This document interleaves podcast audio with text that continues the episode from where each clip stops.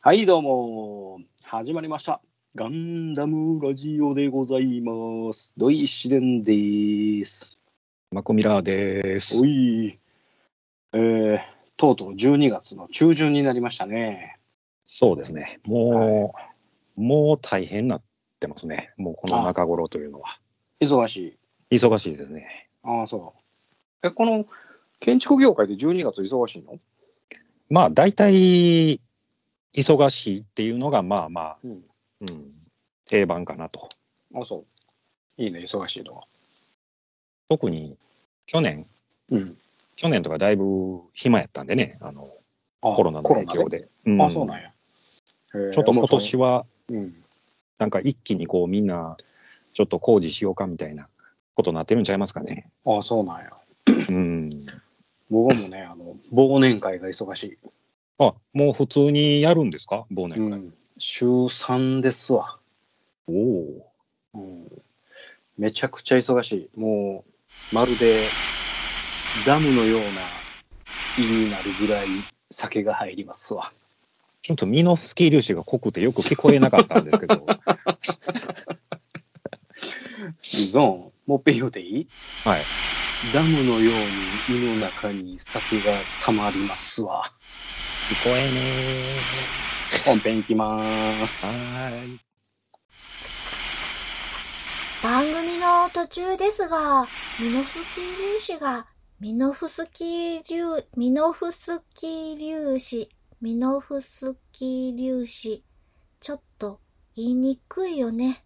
戦闘濃度、戦闘濃度、戦闘濃度のため、番組の内容を一部変更してお送りいたします。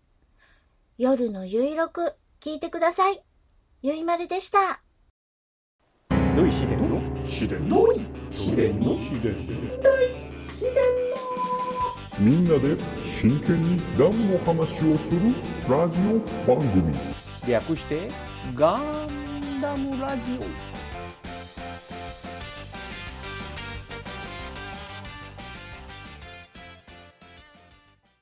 この番組は一年戦争史研究家の土井紫伝とアシスタントのラトキエがお送りするダムの話などをせずガンダムの話ばっかりする番組です。はい本編でーすお願いします。はい。えっ、とね、本日は12月の16日ですな。 16日。はい。16日という日は特に決まりはないんですけど、はい。 16日です。もうね、はいえーキャメルパトロール隊のですね、えードレンが亡くなり、はい。はい、パルダベイの戦いも終わり、要はサイド6の戦いも終わり、はい。えーザクレロも、えーやられ、はい。ビグロもやられ、ビグロね。はい、もう、えー12月のね、初旬から中旬ぐらいにかけては、えー大きな作戦っていうのがありません。はい。はい、ホワイトベースともう小競り合いっていうぐらいの量ですね。うん。はい、なので今週はなんとお便りからのご質問にお答えさせていただきますはい。はいまたもややってまいりましたお便りでございます、今回は、どなたでしょうか。えー、よっし52さんからですはい、来ました来。ました前回もいただきましたけども。はい、そうですね。もうね、このヨッシーさんのね、あの質問がマニアック、うん。あのーで、すごい熱いですね。あの熱いですね。う、うんん。非常にありがたいです。はい。ねえじゃあまあこのお便りを読んでいた読んでいきましょうか。はい。はい。えーこんにちは土井紫伝さん、マクミラーさん、あったくさん。本日第11回拝聴させていただきました。まずはメール読んでいただきありがとうございました。あんなに全部読んでいただけるとは思ってなかったので、すごく緊張してしまいましたが、大変嬉しかったです。メールの中で2通目と書いたのは、1通目がアムロの誕生日あたりに投獄されたというツイッターで返信したものでした。自分も大概おっさんですので、ツイッターの返信も1通と勘定してしまい、メールを2通目と言ってしまいました。で、ご解説いただいた MS 熱核反応炉と水爆の違い、ヘリウム3の説明と声色モノマネ、アイフィールド、すごく合点がいきました。さすが土井紫伝さんと感心しまくりでした。ありがとうございます。実はその前の放送、宇宙世紀の歴史振り返りでもずーっと感心させられっぱなしでした。で、えー宇宙世紀の歴史はそのままジオンの歴史と感じました。その次の回、積みプラを前にして3人のおじさんトーク。すごく楽しそうで、聞いているこちらも、えー楽しさを分けていただきました。そこで、11回最後でマクミラーさんがおっしゃっていただいたお言葉に甘えまして、今回も質問させていただければと思いました。一つは熱核エンジンつながりなんですが、ホワイトベースのバギー。歴史映像的に2回ぐらい空を低空ですが飛行していました。バギーのような小型乗り物でも熱核エンジンだったのでしょうかというのが一つ目の質問です。二つ目の質問ですが、ガンダムのビームサーベルに関して、サイドセブン内でザクは綺麗に真っ二つにされました。が、ガンダムを、ガンダムのビームサーベルで切ったら同じように切れるのかガンダムの装甲は硬いため難しいのでしょうかガンダムのビームライフルをザクで扱えないのかこの2点。ジオン内で検証されていたのかどうかを知りたくなりました。ガンダムの開発は時間が必要かもしれませんが、ビームサーベル、ビームライフルが量産の暁は、ジオンも十分対抗できたかと思いました。初歩的な質問かもしれませんが、ご教授いただければ嬉しいです。ジョニー・ライデン、キマイラ隊。ラトキエさん、3本同時に発射したから飛んでしまった解説。どの回も本当に集中して楽しく聞かせていただいております。というか聞きたくなってしまいます。雑談的なお話も一緒にその場にいているような雰囲気にさせていただいて嬉しいです。これからもどうかお体に気をつけて楽しい放送をお願いいたします。今日も長文失礼いたしました。という熱い熱いお便りをいただきました。はい、ありがとうございます。ありがとうございます。はーい。えーっとね、えー、3つ、この中で、えーはい質問があったんですけども、はい、えー、とまずはビームサーベルでガンダムが真っ二つになるか。うん。要は自分の武器で自分を切ったらどうなるか。そうそうそうそう。はい。で、あ、おそらくですけど、これは、あの、ビームサーベルを、えーザクが奪い取って、はい。でそれでガンダム切ったら切れんのかっていう解釈で僕は今回解説しようと思ってますであとビームライフルですねライフル、はい。はいでビームライフルもこれはザクが奪い取って、えーはいそのまま使って、えーガンダムをお倒すことができるのかそれもね。はい。はいであとは、えー、とバギーですねはい。バギーもこれ熱核ジェットエンジンで動いているのかバギーってあれですホワイトベースに乗ってえーるやとつ。ホワイトベースに乗っててアムロが脱走した時に、えーフラウボーがアムロを探しに行く時に乗ってたバギーもともと4輪で走っとったんですけど、はいちょっ。と古くの大きい時にはその、えー、とバック・トゥ・ザ・フューチャーのパート2みたいな感じでタイヤがピューッとこう内側か外側かにこう回ってでそこから、えーホバーのあの低空を飛ぶようなあバギーがあったんですねそんな、そんな、えー、あったか。あったんですよ。あ、でもそれ、でこれ、はうん、捏造版はないな、それは。いやーどうやったかな。ああ、ないかもしれないかな。ううん。だからそれが、えーっと、熱核ジェットエンジンを使ってるんではないかというご質問ですね。どれから順番に行きましょうか。えーっとね、そしたら、まずはビームサーベルからいきましょうか。はい。はい。えーっとね、ビームサーベルでガンダムは切断できるかというお話です。はい。はい。でまずはですね、えーっと、走行のお話からいきましょうか。走行、はい。はい。えー走行、えーえっとね、ガンダムの走行は、まずは何でできているかですね。はい。これは、えーとルナチタニウムからできています。はい。はい。ルナチタニウムのハニカム構造って言われる、えっと、ハニカムっていうのは、えーあれですね、蜂の巣のような、形ですね。はいうん形でできた、えっと、こう、走行になっております。はい。でそのルナチタリウムっていうのは僕はね、えー、と幼少の頃にはねガンダリウム合金ってこれ言ってたんですよ。そうですよね。ガンダリウム合金って言ってましたよね。はいうんでそれはいつの間にかルナチタリウムってなってるんですけど歴史的に言うと、一番最初のあのガンダムに使われていた装甲はルナチタリウムでうん。後にガンダムをオマージュしてガンダリウム合金という名前に変わったみたいです。はあはあはでその材料はルナ2でしか採取できなかったんでルナチタリウムなんですね。あルナね。うん。はい。なので、えーっと、これはね、ジオンにその技術はございません。はい。はい。ルナ2はジオンにはさすがにいけませんのでね。はい。はい。で、ジオンのザク、はい。この走行は何でしょうえっと、チタンやったんかな。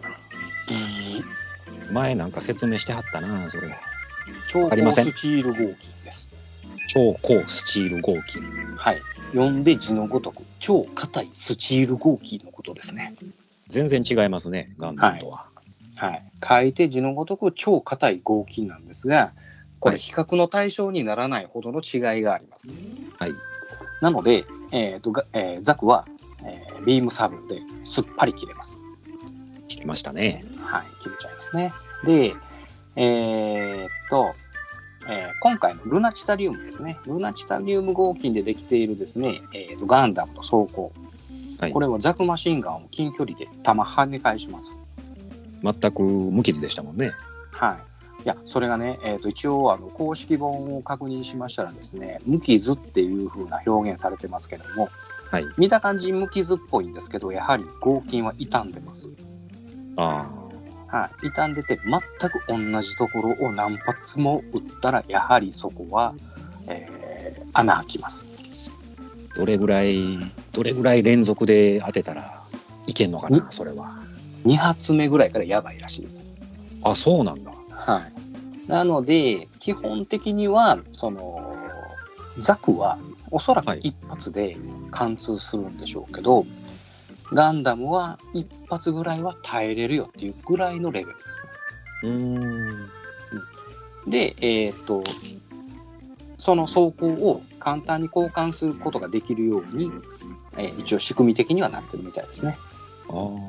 はい、それでですね、えーっとまたこのルナチタリウムのこの表面に臨界半透膜っていうのがコーティングされてるらしいんですけどはい。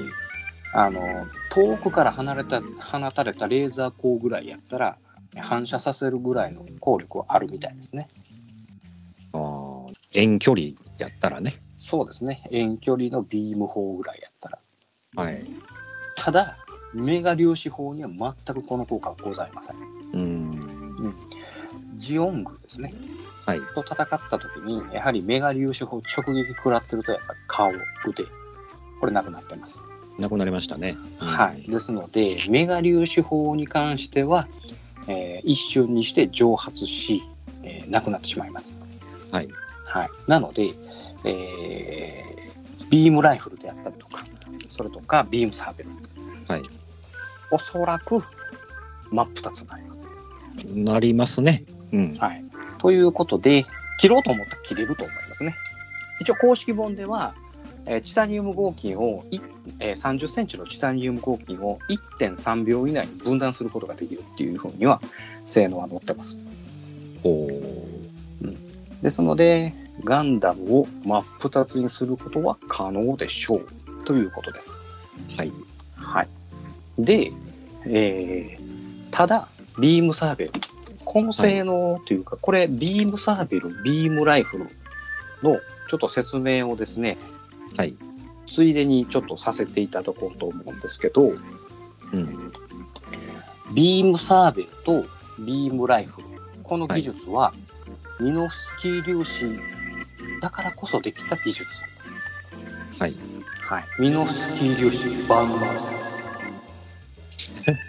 ですね。ミノミノフスキー粒子バーンノーセス。これがですね、えー、と出てきます。ただこのミノフスキー粒子をね、この説明していくと、アインシュタインの相対性理論まで説明せなあきませんので、これはジオン検定1級以上の話になってきますので、そこはもうふわっとさせておきます。はい。はい。なので、えーっと、まずね、えーっと、ミノスキー粒子とアイフィールドとエネルギー、キャパシタシステムのことについてちょっとご説明させていただきます。はい。はい。えーっと、まずはミノスキー粒子とアイフィールドの関係。はい。はい。どこまで知ってます全然知ってないです。あそう。この間ね、あのー熱核反応炉、えっ、と、アイフィールドのことをふわっと説明して、ミノスキー粒子もふわっと説明したんですけど、はい今。回ちょっと、ちょっと詳しく、ちょっとだけ詳しく説明するとしたら、えっ、と、ミノフスキー粒子っていうのは、えーよく知られてるのは電波妨害しますよと。はい。その電波妨害で、電波も跳ねるし、えっ、と、放射能も跳ねるんです。あ、放射能も跳ねる。はうん。なので、ミノフスキー粒子の中では放射能は、えーなんていうんですかね、拡散しないんですね。あーで、そのミノフスキー粒子っていうのは、えっ、と、立体格子状に整列してるんです。立体格子状。はい。えっ、とね、ジャングルジムみたいになってるんですよ。あーはいはい。ジャングルジムの交点のところにミノフスキー粒子があるんですね。はい。で、それが散布されると、はい。距離の事情に拡散するんです。スピードが。距離の事情。に拡散する。はい。だから、えっ、と、1ミリいったら距離の事情なんで1ミリ。2はミいリいったら、えー4、4なんとか平方センチメートルっていうこう距離、距離あの時速でこうはい動いていくんですね。はい。だから、だんだんこう広がっていくと、距離が長くなればなるほど、ミノフスキー粒子は速くなっていく。あーで、えっと、最初に散布した段階ではものすごく遅いので、まあまあ、言ってみたらその周辺は電波妨害するんですけど、はい。その濃度が濃いってことになる。うん。で、広げる、だんだん広がっていくと、散布して、だんだん広がっていくと、濃度が薄くなっていくっていうのは、そのミノフスキー粒子がどんどん拡散していくんですね。うん。はい。だから、えっと、空気中にずーっと漂ってるもんでもないんです。なるほど。はい、動き始めたらどんどんどんどん速くなって、さはいあの放出していきます。ということで、えー、とミノフスキー粒子は、えー空気中のなんていうんですか埃みたいにうわーっと漂うんではなくて動き始めるとあの全てをこう通過して物も通過して、はい何に反射することもなく通過して分散していきます。はい。はい、っていうのが基本前提。難しいですね。難しいですね。これはジオン検定2級ぐらいの形ですね。そんな、なんか複雑なことを、なんかこう、ものすごく簡単に使ってましたね。そうですね。で、えーっと、その、えー立体格子状っていう状態がある程度電気の力負荷をかけて、えー安定させたのがアイフィールドなんです。うん。アイフィールドね。はい。はい、で、アイフィールドはミノフスキー粒子のその立体格子状からできておりますので、メガ粒子法と言われるミノフスキー粒子から関係したものを跳ねのける力がある。うんうんうん。それがビグザムに利用されたりとかしてるんですね。アイフィールドね。はい。で、その、ある程度、電磁的な負荷をかけたアイフィールドをですね、これを圧縮していきます。はい。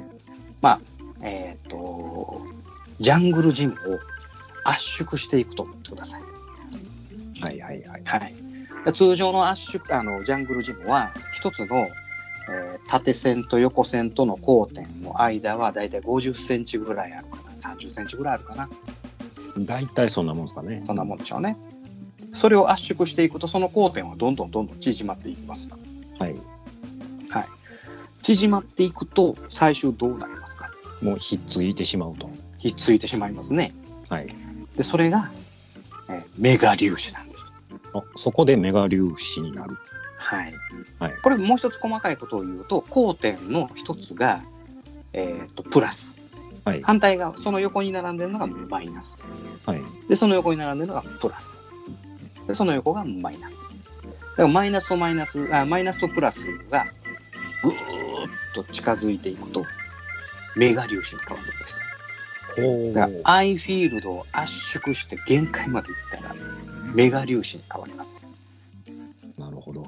はい、でそれを放出して、えー実体弾みたいなね、えービーム砲にするのがメガ粒子砲なんですね。はいはいはい。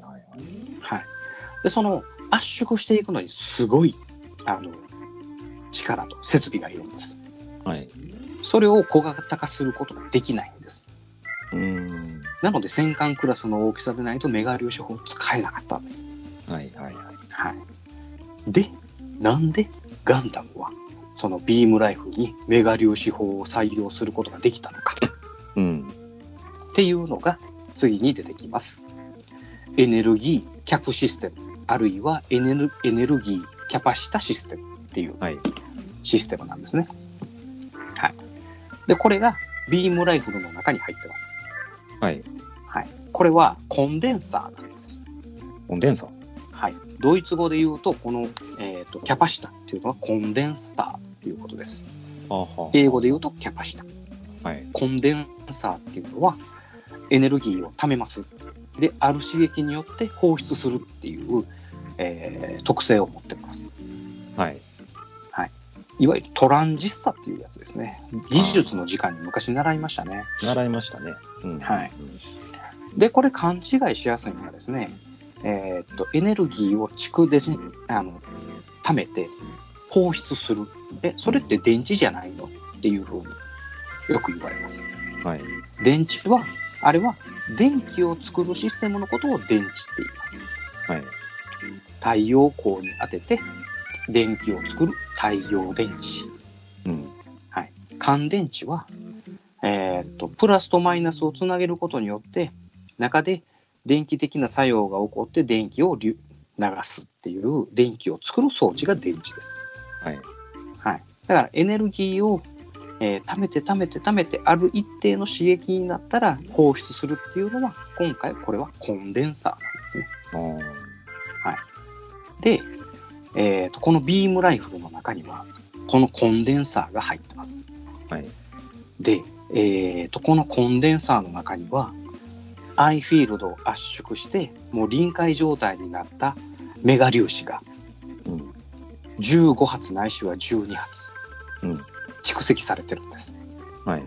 はい、でそれがガンダムのマニピュレーターのところにセンサーがあってうん。えーっとガンダムの、えー熱核反応炉から電力を得て、その刺激があったビームライフルはメガ粒子砲を発射することができるんです。そうですね。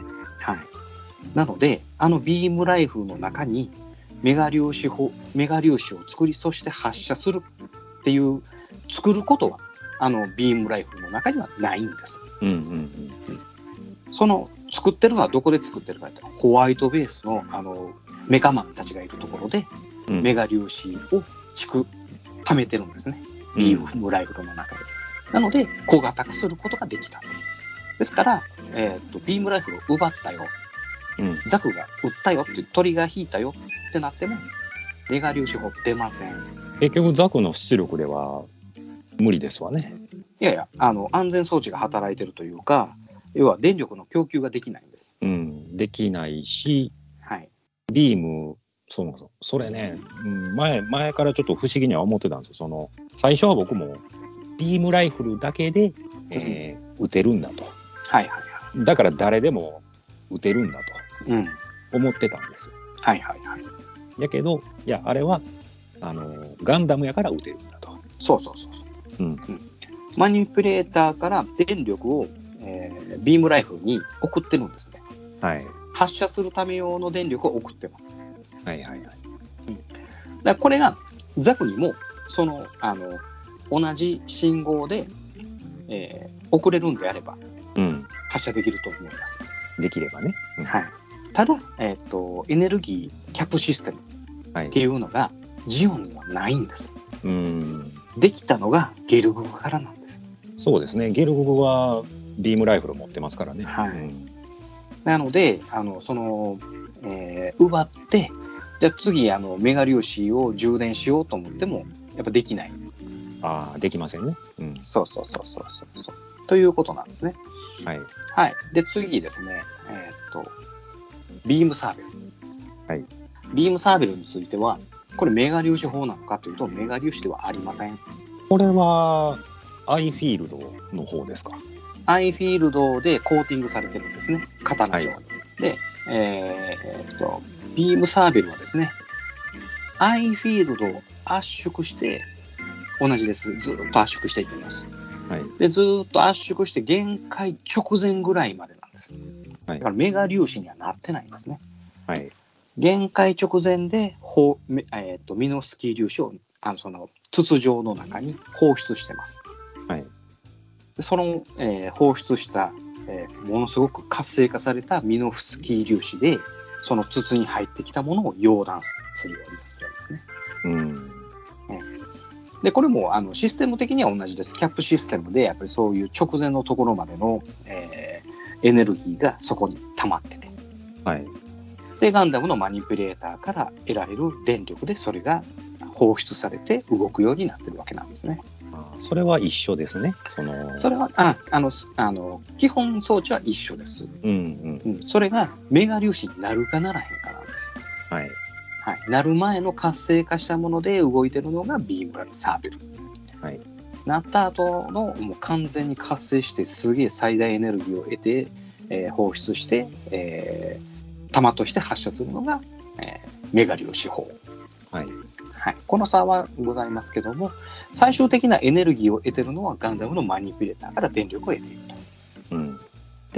ただやっぱりあの最終的にはあのガンダムのお一番最初にアムロも言ってますうわすげえ5倍のエネルギーゲインだってうん言うてます、やっぱそれだけあのビームライフルを撃つのもビームサーベルを使うのも、えーやっぱ電力使うわけなんですねうん。はい。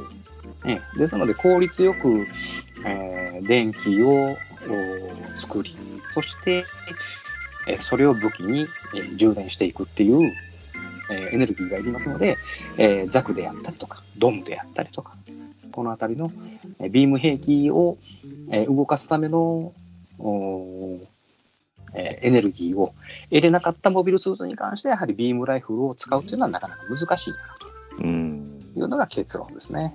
はい。だからガンダムから武器を奪ったところで使えません。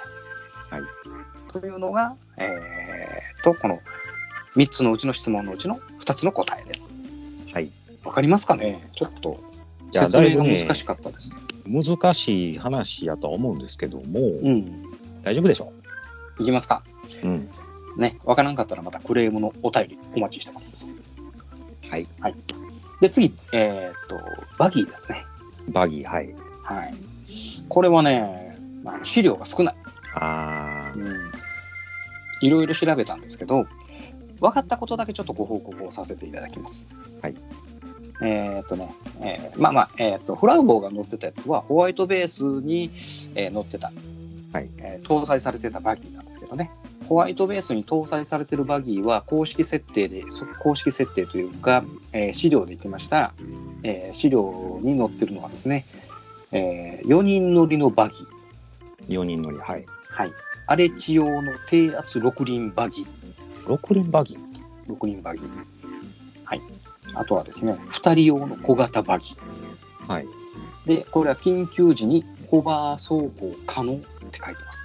ああ、書いてるもんね。 2人用の小型バギーがね、はいはいはい。はい、ただね、えーっと、これはね、エレカだって言われてます。エレか。エレカ、えーエコロジーカーのエレカですね、要は電気自動車です。はい。はい、で、えっ、とね、サイド6でね、シャアと遭遇アムロがしたとき、はい。この、うーんえっ、とね、2人用の小型バギーに乗ってるんですよ。アムロが。ああれ二人用やったかな。一人で乗ってたの。まあ多分ね、二人用なんですよ。はい。で、えーっとね、要は、えスタックしたじゃないですか。しましたね。うん。じゃあ、あの浮いて走りゃいいじゃん。なりません。ななるほど、なるほど。うんうん。でもしなかった。はい。これなんでかなと。これはあの考察です、はい。えー考察なんですけども、えーフラウボーがその、えーホバー走行したのはあれ地球なんです。はい。地球ですね。はいうん。ねうんで、あのアムロがもちろん、えーララーとったのはあれサイド6なんです。サイドシックスですね。はい、うんでサイド6なので、えーとエレカって言って電気自動車しかダメなんですよ。あ内燃式のね、えー、とエンジンを乗せたのは、あーそういうあの車は、えー、とサイドの中で使ってはいけないという、あ。はいはいはい。あれがありますね、えー規定があります。はい。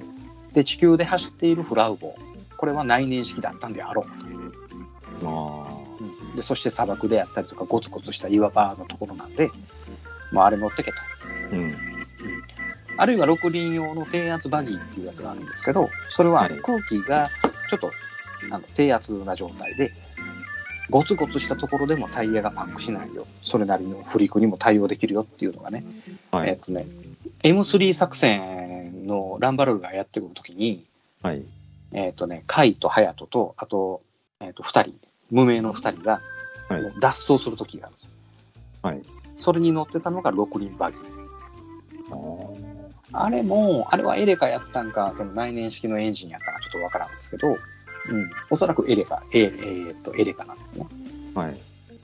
なので、えーっと、ジャブローで、内燃式のエレカは全部下ろしていって、はい。電気用のバギーしか乗せんと、もう宇宙やし、はい。っていうような積み替え、積み替えがあったんではなかろうかと。うん。なるほどね。うんだからサイド6でアムルが乗ってたやつは、えーホバー走行できません。だから、で地球スでタッあクしたあとフラウボーが乗ってたのはホバー走行できますっていう見た目は同じやけども中身が違うんじゃないかなっていうあの僕の推察ですまたこう、掘り返し方が素晴らしいですね、いつも ね。でそれであのこのえーっとヨッシーさんはい。は、えーこれは熱核ジェットエンジンじゃねえのっていうふうな話をいただいたんですけどはい。さすがにこのコマでの大きさに縮めることはできないであろうとあーバギークラスのあのぐらいの大きさに乗せるっていうのは無理だろうと。そうですね。えーで、えーっと、あの、この間のね、ララトキエ会でもはい。お話をさせていただいたんですけど、ブーンの乗った飛行機に、えーエネルギーを供給しましたよね。はい。灯油なのかガソリンなのかを。はい。ということは、内燃エンジンで動いているバギーの、えーガソリンも、えーすやっぱりホワイトベースに積んでたんだなということが、ここでなるほど。改めてそういうことですか。うん、つながってくるのかなっていうのが。でそこでちなみになんですけどねはい。サイド6のバスお父さんが乗ってたバス。そうそうテムレイがね乗ってて、はい。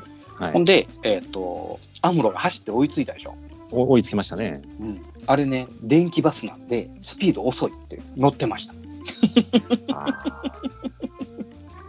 結構、でも結構走ってましたよね。あのうんそうそうそうであのサイド6だからって全長3 0キロの、はい。えっと直径6キロの大きさなんではい。バスの間隔がねそんな長くはないんですってうんうんうん。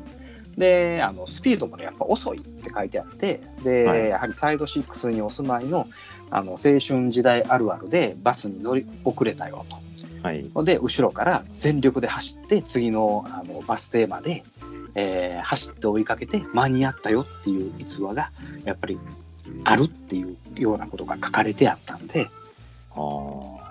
あなるほどアムロはあのエレカのバスやったら走ったら追いつくわっていうのを知ってるからあれ追いかけたんやなっていうのがここであの分かる逸話がありましたんでちょっとご紹介をさせていただきました。はいはいはい。素晴らしいね。ということで一応3つお答えさせていただいたんですけども、ご納得いただきましたでしょうかまたね、あのーご返事をいただきたいと。はい。はい。お待ちしております。他の方もですね、何かはいご質問等ありましたら、えーそうですね、え1年戦争終結後、どんどんお答えさせていただきたいと思いますので、集結後ね、はい、よろしくお願いいたします。お願いいたします。はい。チャンネルは、そのまま、コマーシャルおかえり今日は忙しかったそれともいつも通りだったねえねえ私のお話聞いて聞いて少し配信して長く配信して夜のゆいろく聞いてください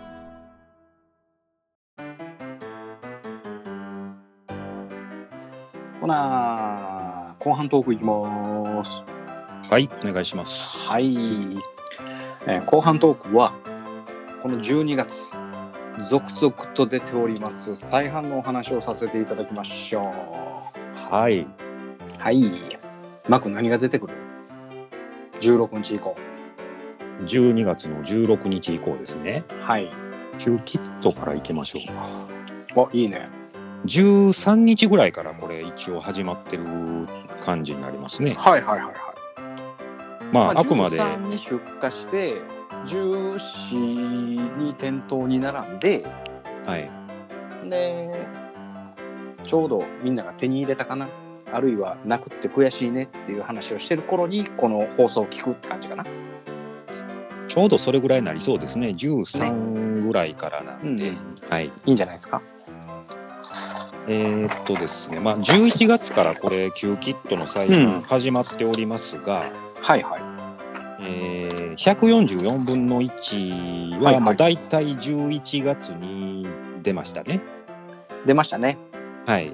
まだちょっと一部残っていますが、うんうんこれ12月になりますと、まあ、主に100分の1、えーそれから60分の1、ほうほうで、まあ、あとは550分の1モビルアーマーであったり144分の1のちょっと残ってるやつっていうふうになっていくんですが、はいはいまあ、13日ベースでいきますとまずまあ100分の1ガンダム100分の1間だあああの設定にはないあのミサイル飛ぶやつねあれミサイルついてましたあ知らんもん101は僕持ってないんですよねえー、モグリやなあの144分の1ばっかり買っててはいはいはいあの100分の1になった時点であの、うん箱もでかなるしうん、金額も上がるんでうん、買うのをやめてしまいましたそうですか もったいないそうなんですよ。まあだから次はね、ちょっと何個か狙おうかとは思ってるんですが。そうね、101のガンダムといえば、あのね、コアファイターむき出し。あの赤い、そうそうそうそうそう。お腹だけで赤いやつね。うん。そうそうそう。ミサイルが飛ぶギミック付きの設定にないあ武器。これが特徴ですよね。そうですね。だからこのガンダム、うんそれから、100分の1は、13日はガンダムだけやあ、そうなんや。な。で、144分の1のうんうん、ギャン。あ、ギャンね。はいはい。で、アッグ、アッグ。はいはい。旧型ザク。あ、急作。はいはい。で、ボール。あ、ボールね。ボールいいね。これが13日になってます。で、お次が、えー、16日。ほい。今日、えーまあ言うたら今日出荷、今日出荷ですね。えーはい来ましたね100分の1、ドムあ、ドーム。これマストですね。ドム来ましたねはい。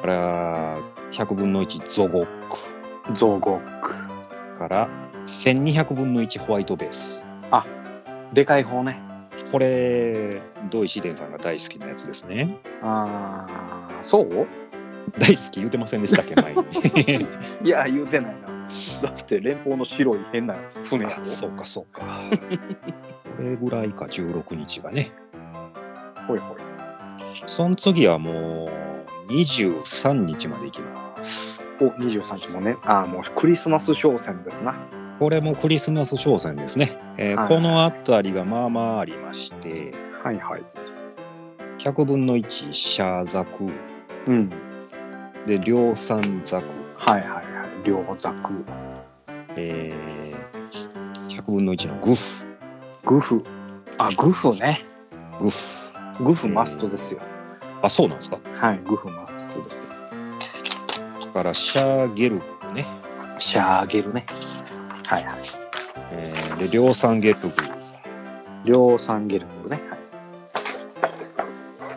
えーゴックあゴックね101ゴックもでかくてかっこいいねあーこの辺はあんまり箱を見たことがないな101のやつは。あそうなんですうん、でゾゴックもはいあゾゴックはちゃうわゾゴックはさっき言ったわうんはいそれから144分の1の G アーマー G ヤマあそれ欲しいこれねあのうん大きい方ですね、うんこれはもう2ついるね2つはいそれから550分の1のブラウブロあブラウブロねはいブラウブロも2ついるねそしてここで61が入ってきまあす61ね61のガンダムはいと、えーシャーゲルグシャーゲルねこのシャーゲルが一番あのゲルググ界の中で一番かっこいいやつねうん、60分の1のゲルググが一番かっこいいんですね。そうそうそうはい。 101と144分の1のゲルググはかっこ悪い顔が顔があかんのねあーなんかぺったんこなんでしょそうそうそうそうあ、ドムも23日やな。ドムいいねドムは前回2つ買ったからもう今回いいかなあ、量産ゲルググも23日やな。両ゲルねはえマック持ってなかった両ゲルい。えっ、と、まあ、えそれだけ僕持ってるんですよ、61は。ああそうかあとは持ってないです。はいはいまあ、あとはまあ、あこの、リアルタイプシリーズですね。あリアルねリアルタイプガンダム。うんで、リアルタイプドム。はいはいはいリアルゲルググ。この辺がまあ23日。うんもうその次はもう20 27日ぐらいになってくるんですかね、こあもうお年玉賞戦れ。もう月末ですうね。うんうんこの辺で100分の1からいきますと、ギャン、あ101ギャンでガンキャノン、ガンキャえー、旧ザク、はいはジム、いチームえーアッグ、アッグアッグガイ、はいはいアッグいいなあアッグガイちゃうわ、アッガイや。アッガイねで、シャーズゴック、ほうほうほう量産ズゴック。ほうほうほうあとが、はい、先ほどのリアルシリーズの、えーザク。リアルのザクリアルのザクかっこいいよねかっこいいですね。これうはん僕も前の時に買いました。リアルのザクの箱はかっこいいねこれ、この見たらリアルシリーズのね、こうのん箱絵が言うたら、今のね、あのガンダムベースの、あのはいはいはいはいはいリアルタイプうのん HG のやつですか。そうそうそうそうまあ言うたらあれの絵に近いですもんね。ほとんど似てますもんね。そうそうそうそうそうあれかっこいいねうんだからこのね、100分の1のリアルタイプシリーズはとりあえず揃えたいと思ってるんですかね。はいはいそどれこはねまで言ったかな。お値段からしたらあの安いねまあ大きさも大体大きいし安いね700円、800円なんで、うん定価がね。そうねこれはやっぱ安いと思いますわ。めっちゃ安いあれもついてるもんねあの何だっけあのデカール。そうそうデカールうん。このリアルタイプでデカールついたんですよね。そうそうそうそうそうそううん。それまでなかったっすもんね。あでもミディアにもあのデカールじゃないけどはい。あのシールついてるそれねなんか誰か言ってませんでしたっけ前に何そのあ、前はなかったってこと前はなかったのかうん。今だから前回の再販うん。でなんかシールがなんかついてるみたいな全、あ、そうなの前からついてんじゃないの誰誰やったかな前にねどっかの番組で言うてたんですよあそう。うんもともとはだからついてなかったのかあ、そうなのななんか古い古いミディアは持ってはりません土井紫伝さんはえー、っとね、ないのよ。あのー、前の、前バンダイのやつは、赤番台赤バンダイ。はい赤バンダイの中には入ってんの入ってんのそれはあの前回の再販の時そうそうそうそうそうそう。あそれはね僕も持ってるんですけどうん。あれ開けてなかったかなだからそれより前の時についてたかどうかですねそうね。うん。M ワイズさんやったかな、これ言ってた。ちょっとまた情報提供してもらおう。そうですね。うんあのーだから、前、前回い以前の、えー、旧キットのミデアが、シールついてる、ついてない問題うん。 それを、えー、ガンダム、あるいは、えー、マークミラーか。はい、あるいは、ショルダーあったか。に送ってください。よろしくです。えー、そう、お前ついてなかったんや。はい、だからまあ大体27日ぐらいでもうほぼほぼ出ますね。あのーあそう情景も出ます。あ、情景ね。もはや情景はいいから。情景も一応4つとも出ます。 4つ出る。その、9箱絵で出たら、ね、欲しいけどね。どうでしょう。これ変えてきたらうん。ぜ全部買わなあかんとかなってくるでしょ。そうやな。9箱僕ね絵でね。僕前回の時はね、うん。ジャブローに散るしか買ってないんですよ。あ、そうなんや。もうあとは買わなかった。前回の時は。あ、そう。だいぶ売れ残ってたんですけどね。うん、めっちゃ残ってた。あものう上司にでもめっちゃ残ってたけどね。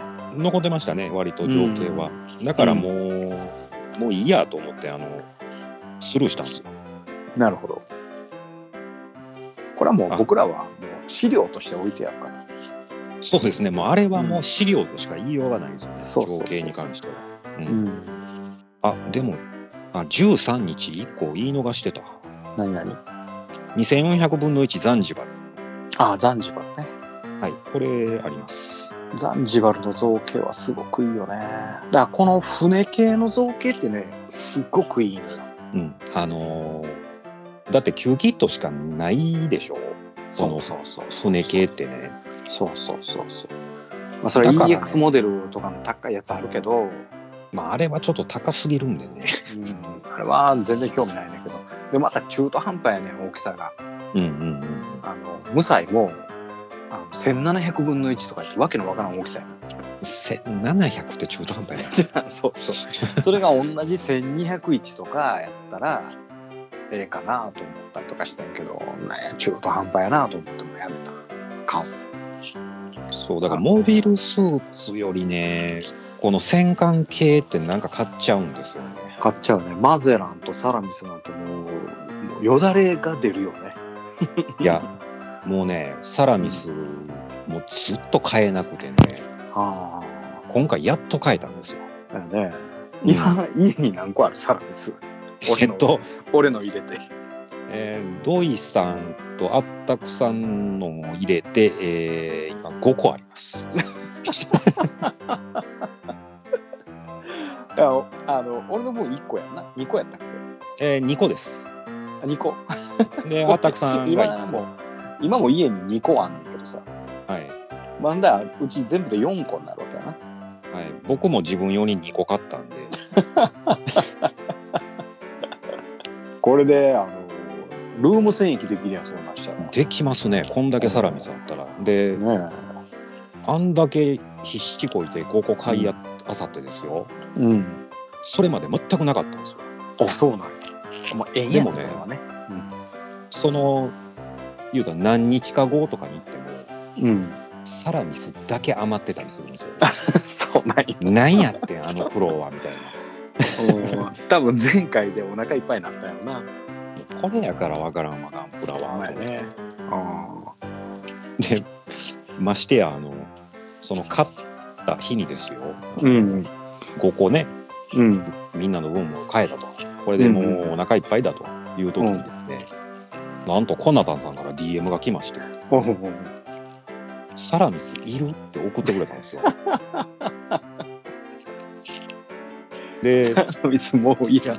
あのいや先ほどちょっとツイートさせてもらったんですけど「あのなんとか確保できました」うん。ありがとうございます」って、まあ、一応送ったんですけど、うん。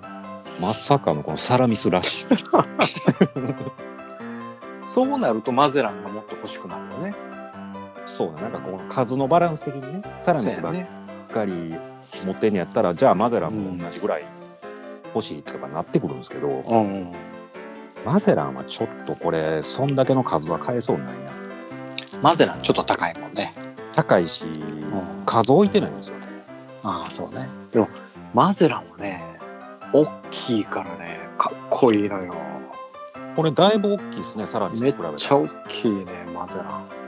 それはやっぱり、ね、あの、もう中中途半端な将校が乗るような戦艦じゃないもんね、マゼランはね。あマゼラン戦艦ですからね、これは。これマゼランってやっぱり緑ですか、緑、緑なんかな僕は連邦のことはあんま詳しくないんで、あれやけど。僕はあの言うたらサラミスみたいな色してるマゼランが好きなんですよあのあそれはもう、好きなようにガンプラは自由やかあのオリジン見てたらそんな色してるんですよねマゼランら。あ、そうか。緑じゃないんですよオリジンに出てくるマゼランはあ、そうなんや。あサラミスとあ同じようなそう色かですわうんはいはいはいはい。あれが僕は好きやからあの色に塗りたいなとは思うんですけうどん。あの、かかサラミスは巡洋艦、はいマゼランは戦艦、でムサイは巡洋艦、グアチンはですね戦闘艦、戦闘艦、うん戦闘艦。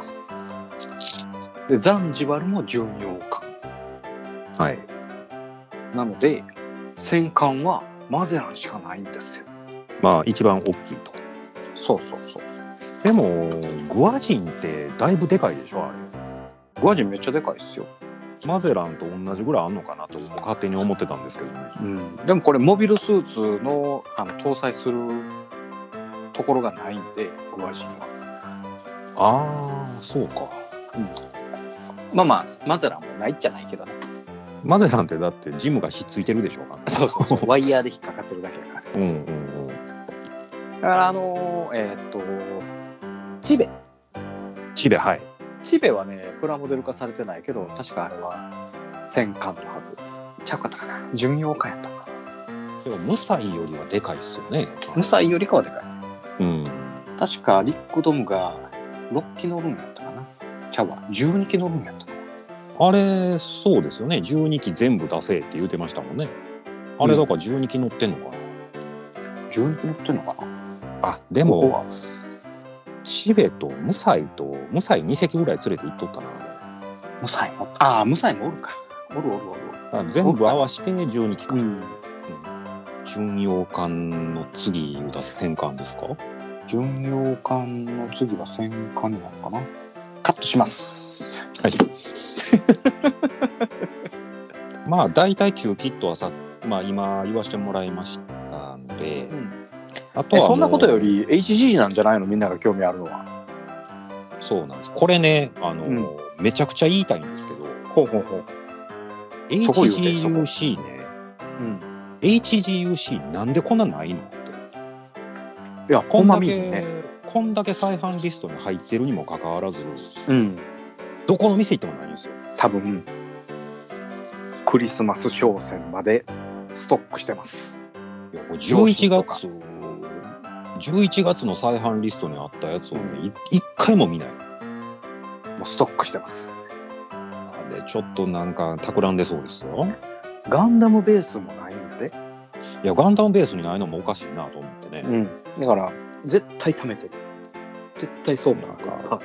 貯めてるのか、その作ってへんのんちゃうんとかなんか勝手に思うんですけどね、ほんまにああ絶対多分絶対あのドババババって出すこれ12月の HGUC の再販もですねうんいっぱいあるんですある言うてくださあいるもうねこれは早ければ、えー6日から6日からあもう出てるんですね出てるということですね、はいはいはいこの品がそうなりますわなまあサクサクっと言うていきますねはいはいどうぞまあえーシャーズゴックはいズボックあ HGUC HGUC ですはいはいはいズボック星でジオング、ジオングああいいねえーしえーシャーザクシャーザクいいねこれ古い方かなこのシャーザクはああなるほどねでハイゴックはいゴック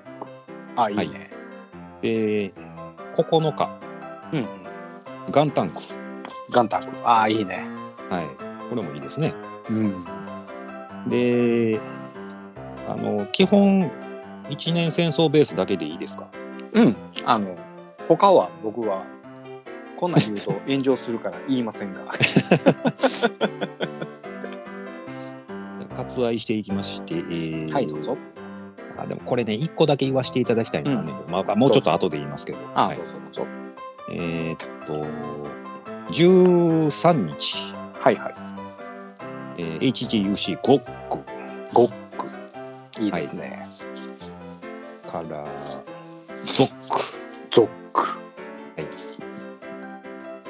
このね HGUC のゾックもねうんいいですよこれあのー僕持ってないけどうん僕の知り合いがこれ持ってるんですよへえ作ったやつ見ましたけどだいぶでかいですねこれうんうんでかいあのキューキットもめっちゃでかいよでその言うたら裏表一緒なんで、うんそうそうあの全部のパーツがかける2入ってるって言ってましたなるほどね、うんあのキューキットのゾック見たらびっくりするあそうなんですかうんびっくりするお前パーツ4つしかないんじゃねっていうぐ らいのボディ ボディだけでほぼあの箱を埋め尽くしてるからね これはね必見やねこの辺はちょっとほんまになんかいっぱい欲しいのあんねんなあそまうかたこれでも23日うんガンキャノンガンキャどっちのこれね古い方ちゃう ?HGU え HGUC やけどこユれニバーサルセン40チュリーじゃない方か44番ああほんだ古い方やね古い方でしょこうれん新しい方は190番やもんねねえこれも欲しいなああいいねあとねまあこれちょっとあれなんだけどリックドもつばいあツバイこれ欲しいツバイいるよねリクドム2ねこれあのよまよいさんに教えてあげたいよまよい さんずーっとリックドムツバイ言うてはったから でもリックドム2の型って変じゃないちょっと違いますねそうそう型がね僕はあんま好きじゃないつばいのね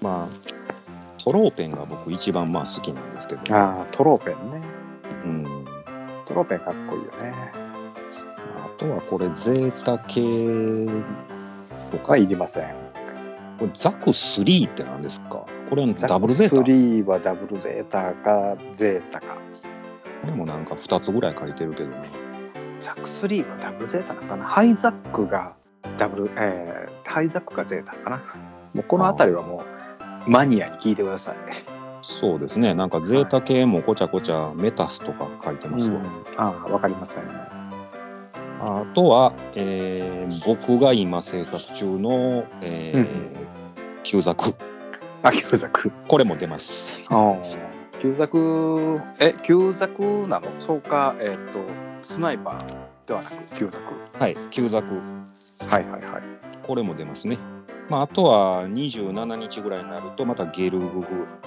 えっ、と HG のゲルググ HG のゲルググシャーと、えー、量産ああそうこの量産のやつがあの、うんキャノンとコンパチなってはやいつはでいすコンね、パチのやつねはいこれはね、まあ、前回の時になんとか買ったんで、あ、そう。買いました。へえ。ラッキーやね。うん。あの、2個買いました。前回の。あ、そうなんや。ラッキーやね。もう、あれはほんまタイミング良かったんですよ。うん。それは、ラッキーや。あとは、まあ、アッガイ。うん。まあ、ボールも出ますよね。ボールツインセット。あ、ツインセットね。はい。はいはい。ハイグレード、ハイグレードは大体こんなもんかな。うん。マスターグレードはマスターグレードがですね、うん。えーっと、16日からマスターグレード、ほうほうほえーシャア専用ズゴック、う。うんうんうん。で、アッガイ。い赤い出んねや。やこのアッガイ欲しいんですよ。赤いすごいね。これ、あの、ちゃんと三角座りする赤いだもんね。そうなんですよ。これ、マスターグレードしかできないんですよね。あの三角座りが。うん。で、だいぶでかいでしょ、こうれ。ん、でかいはず。 100分の1は。うん。あとは、えー、ゴフカスタム。まあ、グフカスね。グフカスも、もう見たら買うてください。もうすごいいいキットです。はい。 20日になってますね、ゴフカスタムが。僕今一個制作中ですけどね。ああー、はいはい。はい。あとは、陸戦型ジムとうん。ガンダム EG8。こあ、EG8 ね。いいね、EG8。れぐらいかな。まあ、相変わらずこのガンダムの3.0は掘り込んでくるけどね、いつまだ作ってんねや、あれ。も。もうあんだけ余ってんのに。もういいと思うんやけどな、あんだけね出回ってたら。まだ作るか。なんでなんか、政治的な圧力ねえ、なんでこんな同じもんばっかり作るんやろうね。ねあほんで、あの、何やったっけ、あの、ザクの、前までシャーザクでめっちゃ余ってるやつあるやんか。ああの、ゴゴムの腰や山が柔らかいやつつ。うんうんうん。はいはい。あれの量産が出んねん。あれ出るって言うてたのにね、うん。全然出えへんやんと思ってたんですけど。うん。なんか今度2日出荷って言ってたよ。 2日出荷 ?12 月の、そうそうそうそう。ならここに載ってないとおかしいのあ、乗ってないのあこれや HGUC ザク2、うん200 241番やからこれああ、それやね、それやね。これかうん、それやね、それやね。ほんまやこれ2日ってなってるうん。だから4日ぐらいに並ぶんじゃねっていう。あこれいるないる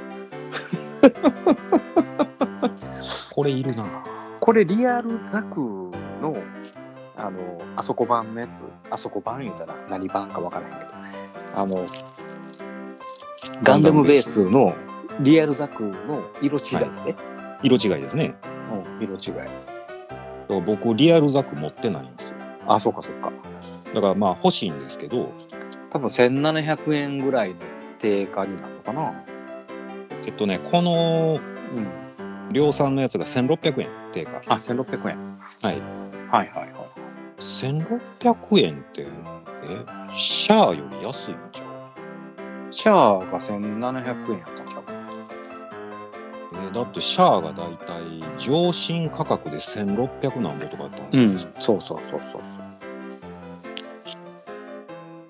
これ作りやすくていいよこれあの可動域もめちゃくちゃあるしねであのー昔っぽいデザインやから僕は好きですねこの、ああ、アニメっぽいかな。うん、アニメっぽいというかねあーあのー、イメージとしたら、えっ、と、ロボット魂みたいな感じの、はいはいはあの、全体的な作りになってるかな。いはい、うん。でうん、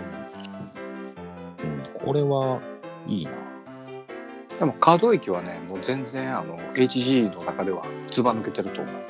RG ほどではないけど。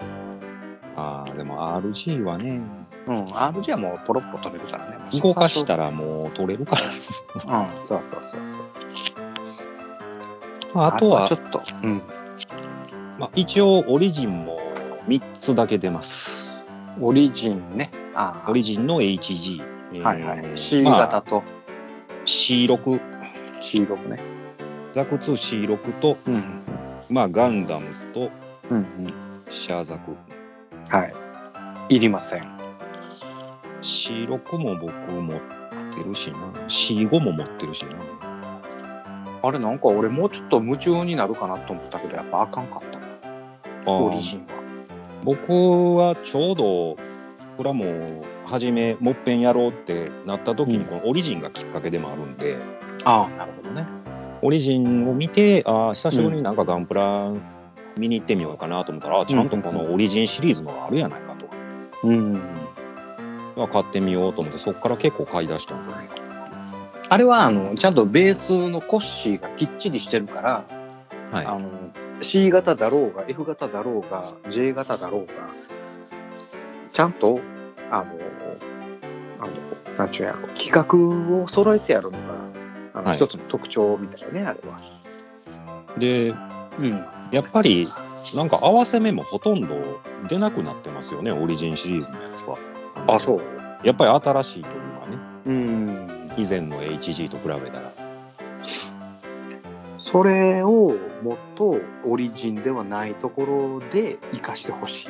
そうだからまあいわゆるこう新規金型であのうそう。まあ一年戦争ものをもっぺんこう新しいのを出してほしいと、そうやな。まあドムゲルグなんかは特にもうええ加減新しいそうやのな出てくれてもいいんじゃないみたいないやまあばマスターグレードのバージョン2をもっともっと早く出すべきや、バージョン2ねうん、ドムのバージョン2ゲルググはあるし、バージョン2がないやつね、えーグフカスタムのバージョンああ、ないですね。ゴフはあるものにね。 2グフはあるけどねグフカスタムはないよねうん。だからあのーグフカスタムのね嫌いなところはねビスで揉み込まなあかんところがあるのねはい。それだけやっぱちょっとあのまだ関節が弱いああとは、そうね。まあでもそんなもんかな。ああ、旧ザクのバージョンあ、ないですね。それもうん確かに出してほしいですね。 2。ゼロ後のバージョン2欲しいな。これはあったくさんも多分同じ意見でしょそやね。いや、ドムのバージョン2も欲しいけど、なんか新規金型で、なんか新規造形とかなんとか言うてるから、う。ああ、ちょっと前に出てたやつがね。うん。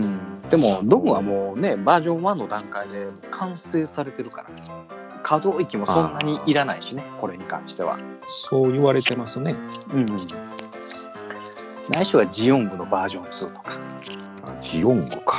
うん、あるいはゲルググの別バージョン、えー高機動型キャノン、そうですね。バリエーションありますんでね。ゲルググもその辺出してくれへんかうんバリエーションあるいは、えーギャビー・ハザードな。ロバート・ギリア。ロバート R2R1A の、えー別バージョなんかもうこプレ版しかないんでしょ大体そういうのって。ンいやーそれをやっぱりちゃんとねきっちりと店舗用にでもあれプレ版で出したやつって絶対なんか出さないんでしょあのうなのそういう約束なんでしょ、あれは。それは消費者に対する約束なんやろねうん、一般販売しませんと。あうん、あそれはもういいわで。うんそれやったらもっとあの欲しいっていう人が全員買えるシステムにせなあかんかまあそうなりますよね。な、うん、そこはやっぱりちょっと約束してほしいよねなんでほんまにもう、ほんま何べんも言うけど、なんでこんなにこう、物を出さないのか。だから中国にはいっぱいあんねやろものは向こうに回してるってことですかそうそうそうそう海外に力を入れてるっていうのがまあまことしやかにささやかれてる内容ですそんなん国内優先でしょ。本当はねまあでもしょうがないねおっと38分も喋ってるよこの話長くないただ再販をせちょっとずつ言うてるっていうだけで38分もかかるこんだけあったらかかるでしょ。なんて、 いやところでこうコータ Q キットはなんかうまく使ってんの作ってんのえっと、無彩、量産型無彩を、とりあえず開封しまして、はいはいぼちぼちとあのーあの とりあえずランナーから切り離してあの、うんうんはどんな感じにひっつくんかなみたいなんでこういはいは合わせてみたりとかいえそれって筆塗りすんのもうちょっと今の僕の環境やったら筆しか無理なんであれこの間あの渡したあの、えーシングルアクションのハンドあのはいやってみたらいいあーあれを使おうと思うと、うんえーまああれあそうかエアエアカンしかないからうんエアカンにつなぐか、うんえーであとはそのまあ使った後の洗ったりするちょっとその辺の液とかもまだ持ってないんで、ああそうなんやあそれとあれかえーっと金具が合ってないんやったっけなんかそれ言うてましたよねここにあのうんせいせいせいせい合わ合うやつ買うた方がええでってなんか言うてましたよねせいせいせいせいまだそこまで持てないんやな、まだちょっとエアブラシ環境ではないかなとなるほどじゃあ、俺の作る、えー無彩とはいマックの作る無彩を、えー勝負します勝負するんですかはい来週はマックの無彩と俺のミデアで勝負しましょうか、あ今ミディア作ってあるんですか今そうこの間からミデアを作り始めた物が違くても別にいいか。あ、全然いいよ。あ、別にあの無彩にして書いても構わへんし。あーまあ、筆塗りかもしくはもうあのガンダムマーカーのエアブラシになりますね。あ、いいんじゃない。あのうん、そっちになりますね、僕は。ガンダムマーカーの、あ、あれ MSV 持ってたやんか。 MSV セット、あのね、ん。あ一番最近そ出れたやつでいいやん。で、俺このミデアはあのあのジオンの互角で作ろうと思ってんだけど。はいはいはいはうん。い。いいんじゃないですか、それで。はでもここれのねミディアね、い。かめへんこのミディア。あ、いいですよ。はい。あの合わせ目がね、はい。ほぼ出ない。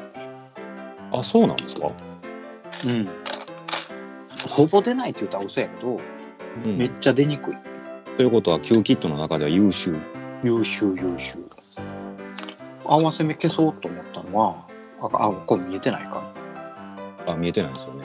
見えてないかあのほんまちょっとだけしか出へん羽と羽の合わせのところってあんま目立たへんところしか出へん旧キットの癖して羽は、あれですか、上上下に貼り合わせるやつ。あそうそうそうそうあははは上下張り合わせなんであんまりややこしくない合わせ目消し無彩きついですよ、これ。ああそうとりあえずこう接着する前にこう一遍合わせますやんか、こん、うんうんどんな感じになるんやろうって、はいはいバチコーン真ん中にきますねこれああせやなあれ左右でバーン合わせて真ん中バーン合わせ目やった全部もう前から後ろまで全 部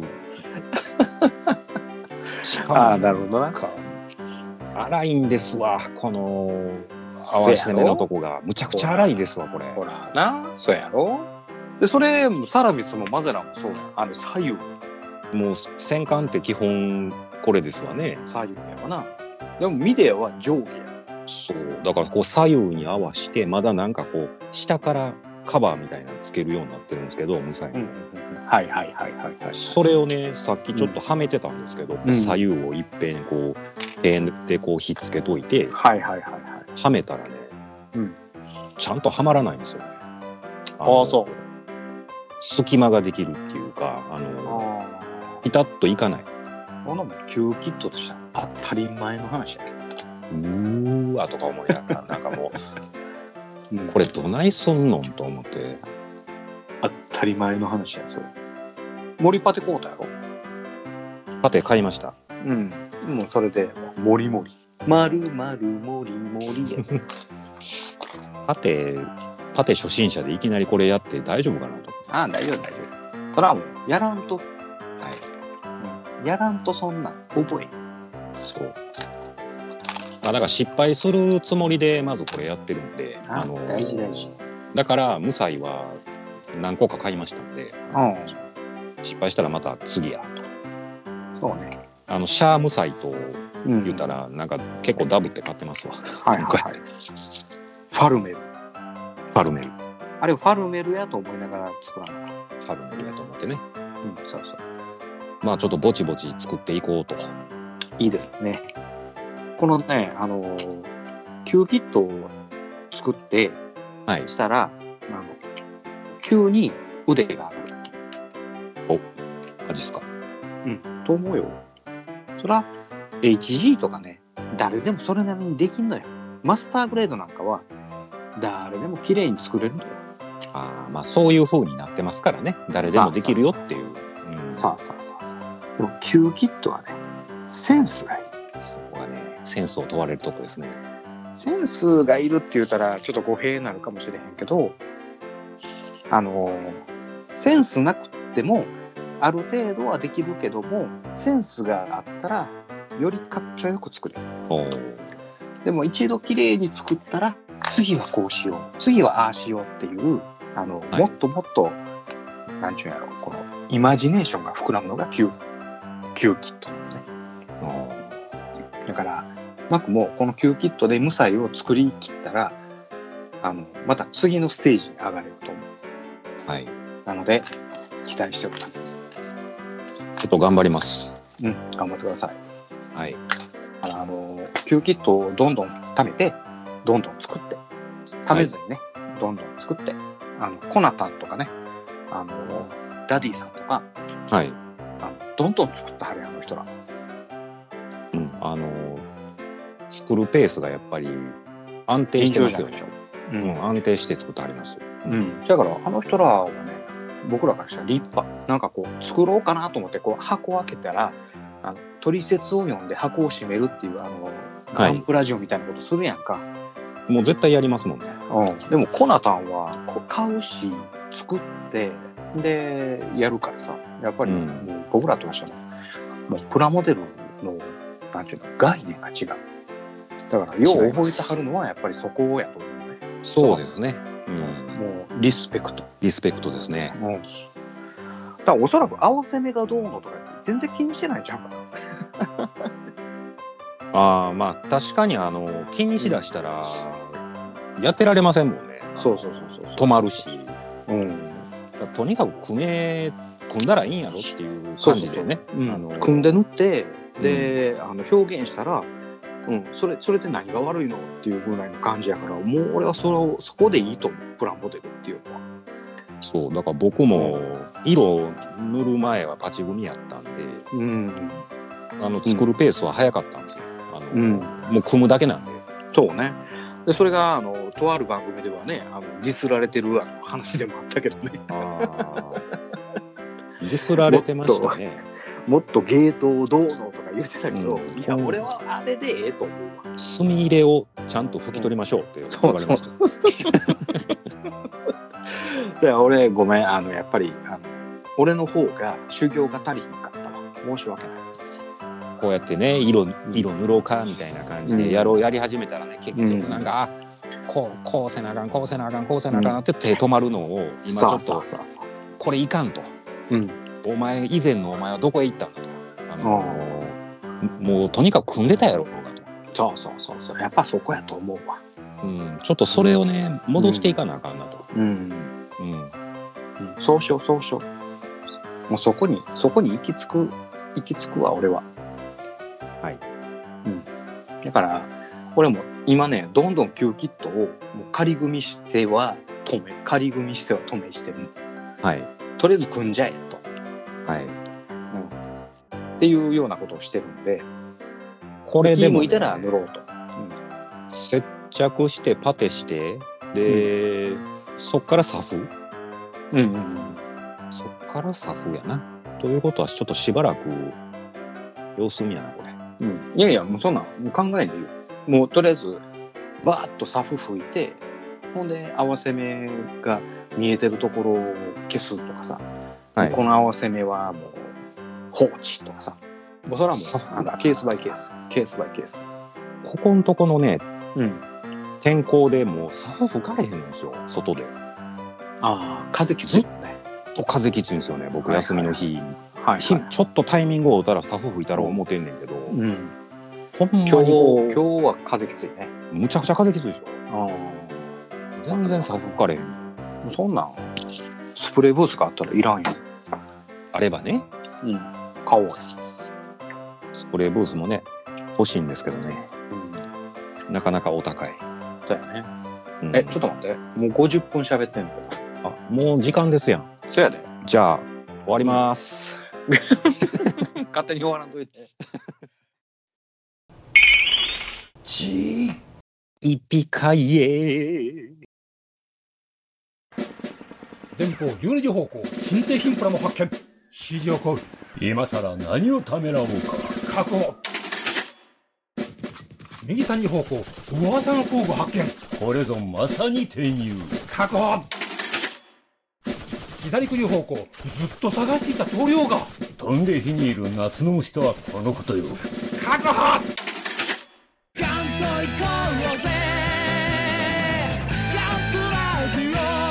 年金足りますまだじゃはい、エンディングいきまーす。ーはーい。はい、今日は、えっ、と、ヘビーリスナーさんからの質問に答えるのと、この年末商戦の、えー再販のね、お話をさせていただきました。はい。もう楽しみですね。なんかいやこーう再販のね、あのー情報はありますけど、店頭には全然並んでないのはなんでかなっていうのがやっぱありますんでね。そうですね。まあ、それが一番みな、皆さん疑問に思ってることやと思うんでね。ですよね。まあでもね、しょあのクリスマス商戦あるいはお年玉商戦のために溜め込んでくれてるのかなとは思ってるんですけどね。そうやったら、まあ、まあいいんですけどね。いいんですけど後ねでちゃんと出してくれんねやったら。ううん。ん。うん。もうバンダイちゃんと作って。バンダイちゃんと作って、富永さんもちゃんと流していただいて。そうやね。うん。はいあのーバンダイにね就職できるんやったら俺も24時間働くけどね24時間ですかもう働く働くもうずーっと俺もいあの動もう機械を稼働させるよみんなのためにみんなのためにね。うん、うん、そう思ってる人もやっぱ結構いてるんじゃないでしょうか。うん、その熱い思いのある人間がバンダイに集まったらこの世の中にプラモデル増えるんじゃねまあね、こう、なんかこう、普通に当たり前のようにお店に並んでた状態が、もしかして、うんメーカーも問屋も嫌やったんかなって、なんか勝手に思っちゃうんですよね。うんいやいやいややっぱりいつ行っても欲しいものが買えるっていうのははこの世の中としては当たり前だと思うんだけどな。い。やっぱワクワクしますしね。あのそうやねうんバーッとお店にこういっぱい積んでるのから、あん、これも欲しいなこれも欲しいなって見るのがねそうやな。もう最近それないですもん行っても何もないですからうん、でも去年の今頃ってあったんちゃうなかった、えーっとね、ギリありましたね、まだ去年あったよのね今俺やったら、うんこうてたよね、普通に。そうですね、うん、次これ作ろうって言ってこうてたよね。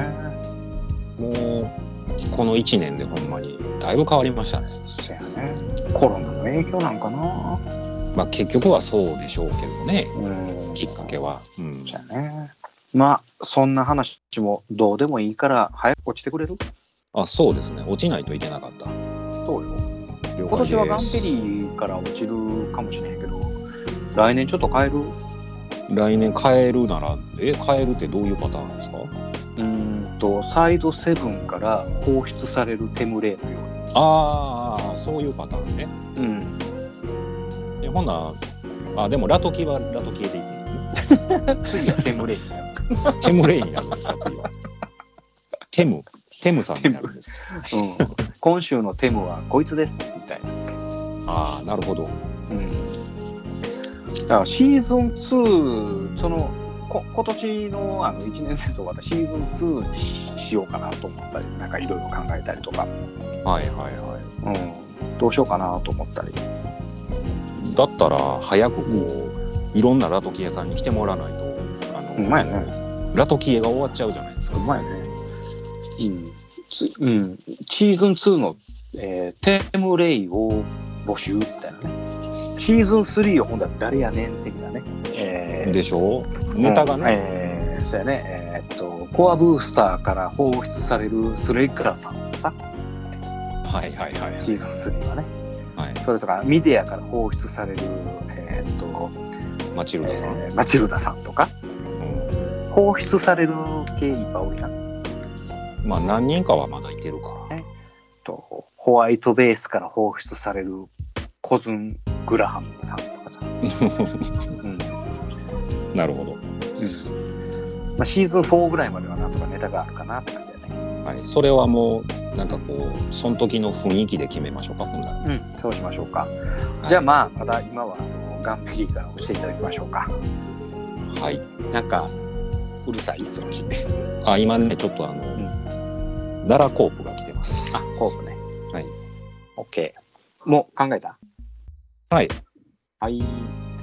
そしたら、えー、そしたら、今週のラトキエさん、落ちてください。キューキットを頑張って作ってみます。はい。えそうなんでいいと思います。いいと思いましたか。はい。わかりました。じゃあ、それでいきましょ我々は優秀たるジオン広告国民から番組の感想を募集している「ハッシュタグガンダム」あるいは「ハッシュタグドイ試練」をつけてツイッターでつぶやいていただきたいあえて言おう番組内で読ませていただくとジークジオン